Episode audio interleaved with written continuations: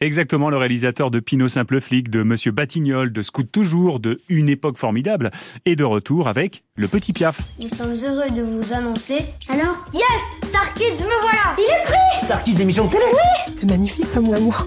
Mon petit rossignol va passer à la télé Mamie Le Petit Piaf, un film projeté dans beaucoup de cinémas sartois. On va les citer dans un instant après une présentation proposée par Jean-François Joly du cinéma Le Kid à la Flèche. Bonjour Jean-François.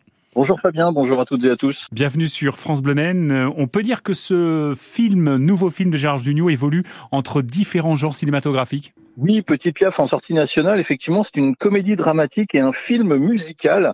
Euh, ça s'inspire un petit peu de, des télé-réalités autour euh, de, de, la musique et des concours de chant. C'est un film réalisé par Gérard Jugnot avec Marc Lavoine, qui est a priori un jury, je crois, dans une émission très connue, euh, et Gérard Jugnot également. Et donc, euh, dans ce film, dans cette fiction, euh, nous sommes dans un village de la Réunion et on va retrouver le personnage de Nelson. Nelson, il a 10 ans et il rêve tout simplement de devenir un grand chanteur et en même temps de rendre fier sa maman qui l'élève seule. Alors après avoir postulé à une émission télévisée très connue qui s'appelle Star Kids dans le film, avec l'aide de ses amis Mia et Zizou, il décide de trouver un coach pour préparer son concours. Par chance, Pierre Leroy, chanteur célèbre à la carrière en Berne, est en tournée sur l'île.